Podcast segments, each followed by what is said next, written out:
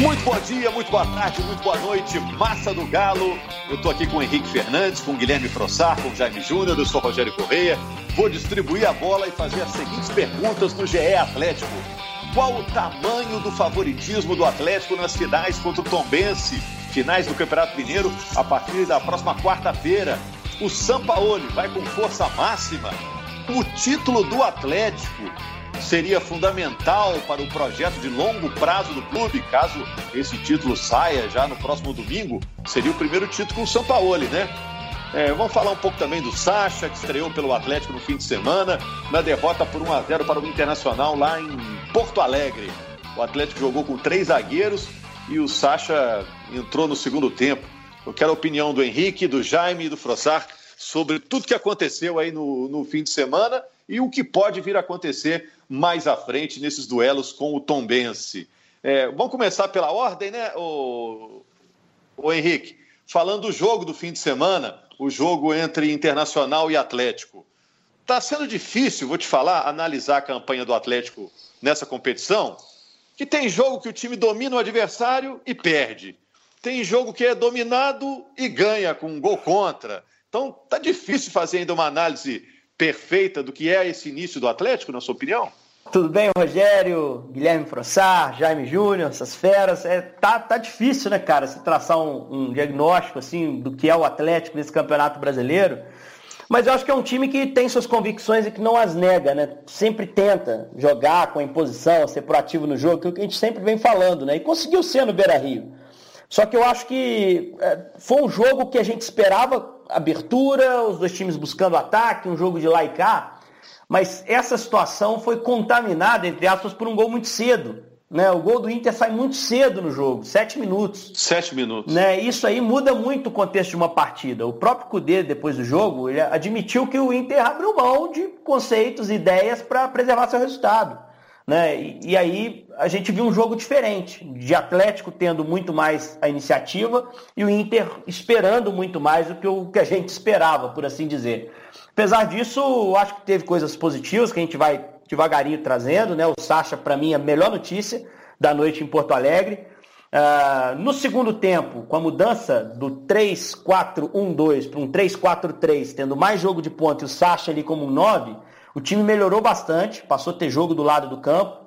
Uh, mas não foi o bastante mesmo. Eu acho que foi justa a vitória do Inter, assim, apesar de algumas chances do Atlético no segundo tempo, o Inter foi muito eficiente naquele início e construiu o placar que, que precisava. Só não pode fazer terra arrasada e criticar exageradamente o time do Atlético por perder para o Inter no Beira Rio. Se alguém acha esse resultado absurdo e uma vergonha, está completamente fora da realidade. O Inter é líder do campeonato e é um time que a gente está falando desde o início do ano, que vai virar, que tem um bom técnico, que tem um bom elenco e que acho que vai brigar no mesmo patamar do Galo aí, que é o patamar de cima. Jaime Guilherme, tá tudo bem com vocês? Tudo beleza, beleza Rogério, tudo, tudo certo. Aqui, eu queria perguntar para vocês o seguinte: o São Paulo falou depois do jogo, ah, é, vocês olham muito em cima do resultado, né? Se sair o resultado, dá tudo certo, eu mexi bem. Se dá tudo errado, eu mexi mal. E a imprensa, vamos, vamos dizer, a imprensa também vai muito em cima do resultado mesmo, o torcedor vai em cima do resultado, os dirigentes. Isso é uma verdade. Agora vamos esquecer o resultado. Vamos ignora o placar. Vamos dizer que o garoto do placar não foi lá, não levou as plaquinhas. A gente não sabe quanto foi o jogo. O Atlético jogou bem contra o Inter? Oh, Rogério, eu acho que, eu acho que de, uma, de uma forma geral, sim. Assim. É, eu acho que é uma coisa interessante da gente observar que o Atlético já é um time, apesar do pouco tempo de trabalho do São Paulo, especialmente no que diz respeito a jogos, né? Porque realmente ele teve um tempo atípico para treinar o time. Mas já é um time maduro o suficiente para encarar qualquer time do Brasil em condição de igual para igual. E aí, obviamente, você, você precisa ah, pensar: o Atlético jogou contra o Flamengo no Rio, pensando em se proteger mais e em sair no, nos erros do Flamengo. Verdade, ganhou o jogo assim por 1 a 0 mas o Atlético vai ao Beira Rio e encara o Inter de igual para igual, tem mais poste de bola, propõe jogo, tem chance de fazer o gol. O Atlético joga fora de casa com o mesmo protagonismo que joga dentro de Belo Horizonte, e isso foi uma promessa do Sampaoli. Vale lembrar, na apresentação dele, ele falou: olha, o time do Atlético comigo vai ser um time sem nenhum tipo de medo, independentemente de rival e de local de jogo. E eu acho que esse é o ponto legal da gente observar, assim, a postura do time, apesar de derrotas, vitórias que vão acontecer em toda a temporada, é, é, é, não tem como ser diferente. Mas assim, eu já acho que essa, essa personalidade do time, essa confiança no modelo de jogo do treinador é o que mais de interessante a gente tem para observar até aqui. Acho que jogou bem, concordo com o Henrique que a vitória foi justa. Concordo mais ainda que o primeiro gol muito cedo mudou totalmente o panorama do jogo. O jogo foi totalmente oposto do que a gente esperava, porque o Inter realmente abdicou daquela trocação para garantir o resultado. E eu acho que o Atlético tem que lamentar mais a derrota no Rio para o Botafogo, foi uma derrota aí sim, que o time teve 30 chances de gol e não conseguiu concluir a ponto de vencer o jogo, do que a derrota em Porto Alegre, que foi totalmente dentro de uma normalidade, na minha opinião. Agora, Jaime, olha só. É, o São Paulo é um grande técnico, a carreira dele diz isso, né? É, vem sendo elogiado pelo início no Atlético. Agora, ele tem essa estratégia de mudar o time em relação à maneira como o adversário joga, né?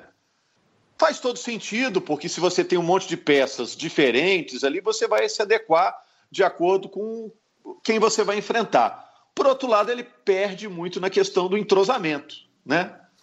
E aí o que, que é mais importante? É, isso é um fato, né? Se você tem os mesmos jogadores atuando, né, rotineiramente, é evidente que esses jogadores vão se conhecer melhor e o entrosamento entre eles é, virá de uma forma mais fácil. Né? O São Paulo tem um, um outro modelo. É, o, o, ideal seria que quando o São Paulo. Gente, nós temos que saber é, uma coisa que é importante: o Atlético foi remontado, né? O Atlético remontou o seu elenco. O Atlético e ainda está remontando o seu elenco. É, eu, eu, gosto muito do, do jeito do São Paulo, concordo com, com tudo que vocês falaram aí. E, e, e, quando a gente pega esse jogo do Inter, por exemplo, me chamou a atenção como ele bota o time com três zagueiros. A gente estava vendo muitos laterais vindo muito por dentro para jogar, né? A gente viu o Mariano e a Arana bem abertos nesse, nesse jogo aí contra, contra o Internacional. Talvez a intenção dele era dar aquela largada na defesa do Internacional, que tem uma primeira linha de defesa de primeira linha, né? A defesa do Inter, essa primeira linha de defesa do, do Inter, Cuesta um baita no jogador, Saraiva, que contratação, né? O Moisés na, do outro lado, é um, um ótimo nos desarmes. Então, assim, é, é, eu acho que a ideia do São Paulo, ele pensou, vou largar a defesa do Inter, vou montar, montei, pensou tudo direitinho, estudou legal, por que, que a execução para mim não foi tão boa dentro de campo, porque o Atlético ainda não conseguiu contratar o jogador de meio de campo para poder fazer a função do Natan.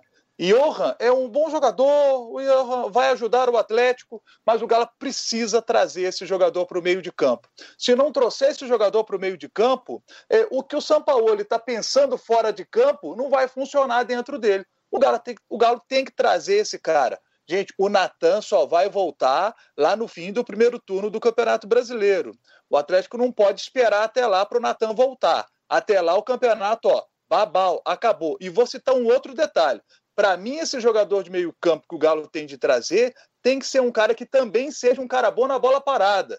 Porque depois que o Atlético perdeu o Otero e o Casares não vai utilizar, eram os dois jogadores da bola parada no Atlético. O Galo precisa trazer um meio de campo que tenha também essa característica. Eu estou exigente, né? Mas tem que ser, é. para mim, esse cara que resolva com a bola rolando e com a, com a bola parada seja o cara também. Porque o futebol brasileiro, a gente sabe, é muito nivelado. E às vezes é a bola parada que decide. É um gol de falta, um escanteio bem cobrado, que o cara bota a bola na cabeça do jogador. Eu me lembro, por exemplo, em 2012, o Atlético estava montando ali o seu elenco, estava com um time com boas peças, mas estava faltando aquela cereja do bolo, um cara ali no meio para poder fazer aquele time funcionar. E aí veio um tal de Ronaldinho Gaúcho. Não estou pedindo para trazer um outro Ronaldinho Gaúcho, não, no mesmo nível. No o Galo não, até tem um bom investidor aí para trazer um cara assim fantástico, né? Talvez o Menin lá enfia a mão no bolso lá e traz um cara num nível aí muito bom. Mas para mim falta essa peça. O, o, Henrique, você acha que ninguém coçou a língua para chegar no São Paulo? São Paulo e o Casares, hein? Ah, o, problema, o problema do Casares não é o Casares com a bola, é o Casares sem a bola. Esse é o problema porque o São Paulo ele tem algumas ideias que ele pede que os jogadores façam sem a bola, que eu tenho dúvidas se o Casares conseguiria cumprir. Se você for pegar os times dele, os caras não paravam de correr não, sem bola ou para desmarcar quando o time tinha uma ação de ataque, ou para ajudar na marcação, fazer aquela pressão pós-perda que é necessária, o jogo dele é de intensidade. Então a gente tem que parar de romantizar a visão sobre o Casares, é, de que ele vai tocar na bola o jogo inteiro. Ele não vai. A maior parte. O, o Cruyff tinha uma, uma frase que era essa. O que te diferencia do jogador medíocre não é o tempo que você passa com a bola no pé, é o tempo que você passa sem ela. Porque um jogador fica uma parte pequeníssima do jogo com a bola no pé. Então o que você faz sem ela é que acaba impactando mais no jogo. Eu acho que o Casares tem dificuldade para se adequar a esse ponto. Eu só acho o seguinte, vou fazer uma coisa arriscada aqui. Eu, eu sinto que uma, um padrão de escalação do São Paulo eu entendi. É uma sensação, não sei se isso vai se confirmar, mas a, a escolha dele por três zagueiros contra o Inter, acho que ela está muito mais associada ao sistema do Inter do que uma ideia dele para explorar ofensivamente alguma fragilidade defensiva do Colorado. E aí vou explicar. É, no outro jogo que ele jogou com três zagueiros, embora o Gabriel tenha sido quase um volante, é, ele enfrentou um outro time que a gente sabia que jogavam com dois à frente, Bruno Henrique e Gabriel. O Botafogo até jogou, mas isso só foi revelado na escalação. Então era inesperado, foi inesperado a primeira vez e a única até aqui que o autor jogou dessa forma. O Internacional a gente sabia também que jogaria com dois à frente. Galhardo e Guerreiro. Sem o Guerreiro era o Galhardo e mais um. A gente sabia que iria o Yuri Alberto, foi o Marcos Guilherme, mas como um atacante, não como um meia. Então, toda vez que o Atlético se preparar para enfrentar um adversário que joga com dois à frente, a tendência é que o São Paulo trabalhe com três zagueiros.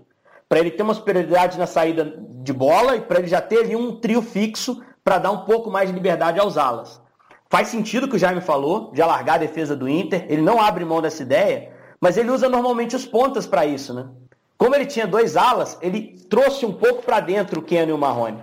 Então, o primeiro tempo, a coisa não funcionou tão bem ali, principalmente porque o Johan, que era o cara com mais liberdade para armar, ele não aparecia no lugar certo para conectar as ações de ataque. Achei que o Jair também ficou um pouco sem função no jogo. No intervalo, ele corrigiu isso tudo, sacou o Jair, botou o Sacha para ser um, um centroavante, um 9, e como me chamou a atenção, até comentei, o Rogério estava comigo no jogo, é, como o Sacha parecia que já jogava naquele Atlético há mais tempo. Mesmo sem conhecer os companheiros. Por que, que isso aconteceu? Porque ele sabe o que o Sampaoli, pelo sistema dele, espera de um centroavante. Ele tem mais noção de mobilidade que o Marrone, que está tentando construir isso com o trabalho. Você quer outro padrão também que está surgindo? O Atlético sempre melhora no segundo tempo. Tem sido, verdade. Verdade. Sim, verdade. Isso pode, ser, pode indicar duas coisas. Né? acontecendo né? nos Jogos do Mineiro, né? No Mineiro vinha acontecendo é. o contrário. O Atlético fez alguns bons primeiros tempos e depois piorou no segundo. O pessoal disse Agora, que quando o time, quando o time melhora no intervalo, Rogério, rapidinho, o pessoal disse que são duas coisas que você pode, pode olhar. Ou que o técnico lê o jogo e mexe muito bem, ou que ele escala muito mal. Ele escala sempre errado. Eu acho que é mais a segunda coisa, né? A primeira coisa, no caso do São Paulo. É. Às vezes ele inventa e depois volta para o feijão com arroz, né? É, olha só, ô Jaime, vou começar com você. Zapeando aqui para o Campeonato Mineiro. A gente vai ter na quarta-feira o primeiro jogo entre Atlético e Tombense. Depois o Tombense e Atlético, o segundo jogo, é, também será em Belo Horizonte, dois jogos do Mineirão. Tombense com a vantagem de jogar por dois empates ou uma vitória e uma derrota pela mesma diferença de gols. Qual o tamanho do favoritismo do Atlético nas finais contra o Tombense? A gente está assumindo aqui que tem o favoritismo, né, Jaime? Com sem hipocrisia, né? É. Sim. E o Atlético é o favorito, sem sombra de dúvidas. O Atlético é o favorito. O Atlético é o terceiro colocado do Campeonato Brasileiro da Primeira Divisão e vai enfrentar o time que está na Série C do Campeonato Brasileiro. É evidente que o Atlético, para mim, isso na minha está muito claro, para mim o Atlético é o favorito, apesar de o Tom Benz ter feito a melhor campanha e leva a vantagem de jogar por dois empates ou vitória e derrota pela mesma diferença de gols. Mas o Atlético tem um time melhor e é o favorito. Se vai ganhar ou não, a gente não sabe. A gente vai ver lá dentro de campo. Mas favorito e favoritão nessa final é o Galo. É, o Tom Bense tem o Edinho como coordenador, tem um goleiro experiente que jogou pelo Santos, o Felipe, tem o Ibson, Ibson que jogou no Flamengo, jogou no Corinthians, e tem um técnico fazendo um bom trabalho, né, Guilherme? O Eugênio Souza, né? É, muito elogiado pelo trabalho de, de levar o Tombense à final do Campeonato Mineiro. Sim, a, campanha do Tombense é histórica, é uma campanha realmente para o time de Tombos espetacular. Tem o Rubens também, atacante, que faz um baita campeonato. Isso. Mas, assim, res, respondendo a pergunta, o Atlético é muito, muito, muito favorito. Assim, a diferença técnica e de, de projeções para a temporada dos dois clubes é realmente muito grande. o Atlético já está agora acostumado há algumas semanas a enfrentar adversários que são melhores que o Tom Benz tecnicamente, então vem em um nível competitivo mais alto e a tendência é manter esse nível competitivo na quarta e no domingo. Então, assim, acho que o Atlético é franco favorito e, e a, a, expectativa da torcida, na minha opinião, com razão, é que o Atlético vença essa final com alguma sobra, assim, no, nos dois jogos. Não sei se o São Paulo ele vai usar o time principal nos dois jogos. Eu acho até que é uma tendência dele tentar construir uma vantagem legal no primeiro jogo e dar uma segurada no segundo. Mas o Atlético é muito favorito, sem dúvida nenhuma. O Tom Bense está jogando, né, Henrique? Está é. é tá jogando a Série C, uma vitória e duas derrotas, estou vendo aqui agora. E qual a importância de um possível, possível título do Atlético nesse projeto de longo prazo do clube? Sendo bem sincero, Rogério, eu acho que pequeníssima. Eu acho que perder a final pode ter um impacto, né? De, de, cobrança, de questionamento, pelo favoritismo, que é muito grande. Ganhar é meio que obrigatório. É uma sensação que a gente tem, assim. Tanto que partimos da premissa aqui que o favoritismo existe. E deve existir mesmo. Não tem nenhuma arrogância nessa frase. Eu diria até que o Eugênio é, pode motivar os seus jogadores usando isso. Não assim, de, ah, o Atlético se acha vencedor. Não é o caso. É, aquilo, joguem, desfrutem a final, se, o que vier é lucro, a responsabilidade está do outro lado. Eu acho que o Tomé pode Henrique, encarar dessa forma. Só para entender, o que, que você está querendo dizer? Que se ganhar, não tem muita importância para o projeto de longo prazo. Não. Se perder também não? Não, não. tem? Não, se perder, se perder, se perder, bate um questionamento, sem dúvida. Sem dúvida.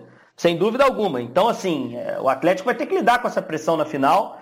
É, vai, vai muita gente que se precipita, talvez, se houver uma derrota para o Tombense, no contexto que for. Se houver dois empates, vamos lá, o Atlético aconteceu o que aconteceu no Rio de Janeiro contra o Botafogo, emperrou, 0x0, 0x0. Tombense campeão. Não tenha dúvida que vai se questionar o ataque. Vai se observar alguma coisa que faltou ali naqueles 180 minutos para ser campeão. Né? E a gente vai achar alguma coisa, porque terá faltado algo. O Atlético tem um favoritismo claro. muito claro, né? Então eu acho que o Atlético tem que se ligar nessa casca de banana que tem, mas eu acho que consegue lidar com isso. O Guilherme, para mim, trouxe o principal ponto do favoritismo do Atlético. Nós estamos no, no, Campeonato Brasileiro com cinco rodadas em andamento. Todos os adversários que o Atlético pegou são bem melhores que o Tomense. Então o Atlético está jogado, tá, tá mais experiente até esse time do que estava no Campeonato Estadual. Até os jogos contra o América melhoraram o time.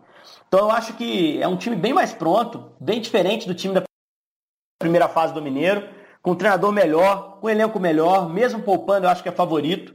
Só para a gente situar a situação do Tombense, Tombense, como o Rogério bem citou, duas derrotas, uma vitória, venceu o jogo que fez em casa, um 4 a 0 até muito bom, contra o São José do Rio Grande do Sul, mas perdeu no fim de semana para Volta Redonda 2 a 0 sem poupar jogador. O Eugênio botou força máxima, o time vem mal dentro da Série C, e, e, vai, claro, se agarrar essa final do Mineiro para fazer história, mas vai ser muito difícil para o também fazer história. O Atlético chega fortalecido e não vai dar chance para o azar, para o questionamento, para dúvida sobre um trabalho que está sendo bem desenvolvido.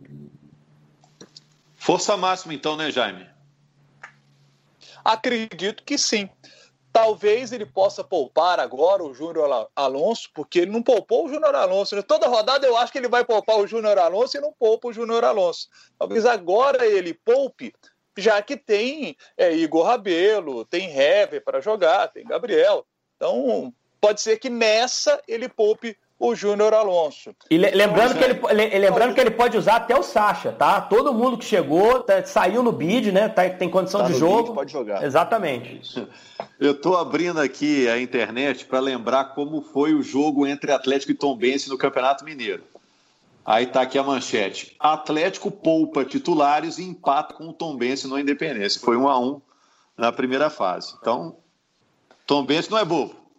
É, não é. É um time bom, um time bem montado, bom treinador, mas assim, não acho que o São Paulo ele vai entrar, é, pelo que dá pra gente observar do trabalho dele, já no primeiro jogo da final com o time totalmente reserva. Não acho que, que isso vai Ele tá acontecer. tá valorizando o campeonato, né? É, Guilherme? sim, ele falou. É um, é, um, é um título, é o mais importante, é o que vem pela frente. Ele tá valorizando o Mineiro e assim, concordo perfeitamente com o Henrique. Assim, é, é, o título é a obrigação do Atlético. O Atlético é o grande da capital, da Série A, com o maior investimento do campeonato, que está lá na final e precisa ganhar mais uma taça.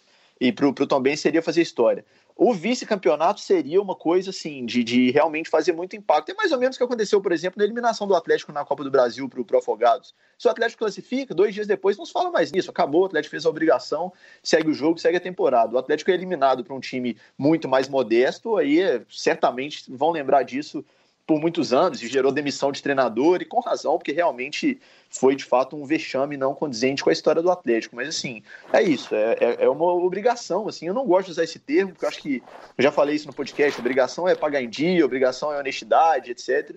Mas assim, levando para o futebol, é quase que uma obrigação do Atlético ganhar e se impondo aí nessa final do, do Mineiro. É isso. Obrigado, Jaime. Obrigado, Frossar. Obrigado, Henrique. Algo a acrescentar? Não. De noticiário, algo para acrescentar, Frossar?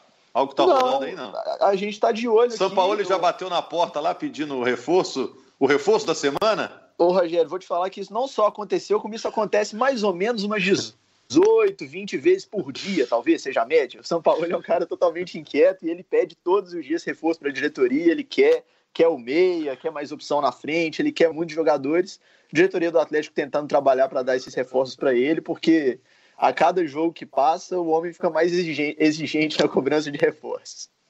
Ah, e você que está lá nos bastidores aí, eu já ouvi, eu fico vendo na internet, pessoal falando, ó, Scarpa do Palmeiras, Diego do Flamengo, o que, que, tem de verdade disso? Avançou, porque Scarpa teve sondagem, né? Que é aquela coisa de você ligar e perguntar como é que tá o Scarpa aí tal. Não faz proposta, mas sonda. Como é que tá? O que, que você me fala aí? Eu tô muito curioso com esse meio de campo aí que o atleta tá buscando, que o São Paulo quer, e que para mim também o Galo tem que trazer. Essa peça tem que chegar. Cadê? Cadê? Prossá, tra traz o 10 batedor de falta desse cara logo. Esse cara aqui é o 10 batedor de falta, Ele Jaime Júnior. muito desse. É, reparei que o Jaime tá focado aí no meio-campo. Ô, Jaime, a gente gosta, com toda a cautela, de, de, falar sobre aquilo que a gente tem certeza, né? Sobre aquilo que a gente apurou e tem certeza para falar. É, o Scarpa realmente houve um contato do Atlético, uma sondagem, uma conversa com aval do Sampaoli, ou seja, é um jogador que ele avaliza caso venha para o Atlético, é importante dizer. Mas eu, tem um detalhe que eu acho que é essencial quando a gente fala desses contatos do Atlético por jogadores, que é o seguinte: e a gente tem falado muito isso lá no GE. Globo. É, o Atlético faz contato com muitos jogadores por causa do São Paulo, é o estilo dele. Quando o Atlético estava buscando camisa 9, por exemplo, o Galo tentou, todo mundo sabe o Bustos, e acabou fechando com o Sacha mesmo aqui do mercado nacional, mas o Atlético fez contato com dezenas de atacantes sul-americanos. Às vezes o próprio São Paulo ligando, às vezes alguém da comissão dele, às vezes ele pede para a diretoria fazer esse contato.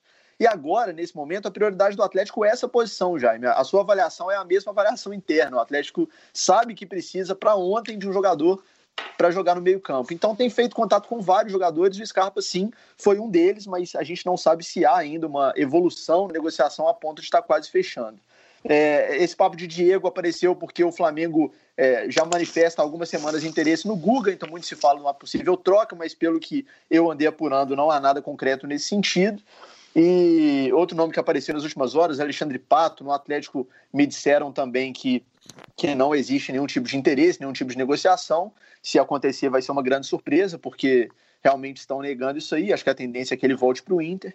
Então vamos observar. Eu acho que tem tudo para ser uma semana agitada. Vale lembrar para o torcedor: a janela internacional está fechada. O Atlético precisa se reforçar, mas precisa se reforçar com jogadores que já estejam no Brasil ou jogadores que, que tenham rescindido seus vínculos em clubes da Europa antes desse fechamento da janela. Então é uma séria limitação aí para as contratações do Galo. Esse Frossar é sempre bem informado e se expressa muito bem. Valeu, Frossar. Valeu, Jaime Henrique. Na quinta-feira estamos de volta aí para falar de Atlético e Tombense, o primeiro jogo da final do Campeonato Mineiro, né, Jaime? Tamo junto. Exato. Simbora! Valeu. Um abraço para vocês. O, o, o, Henrique, que é solteiro, o Frossar também, eles também devem estar igual o atleta, cheio de contatinhos, esperando a pandemia acabar. Olha que isso dá problema para mim, isso é. dá problema para mim. Mexe com isso não, complica isso não. um abraço, gente. Um abraço. Valeu.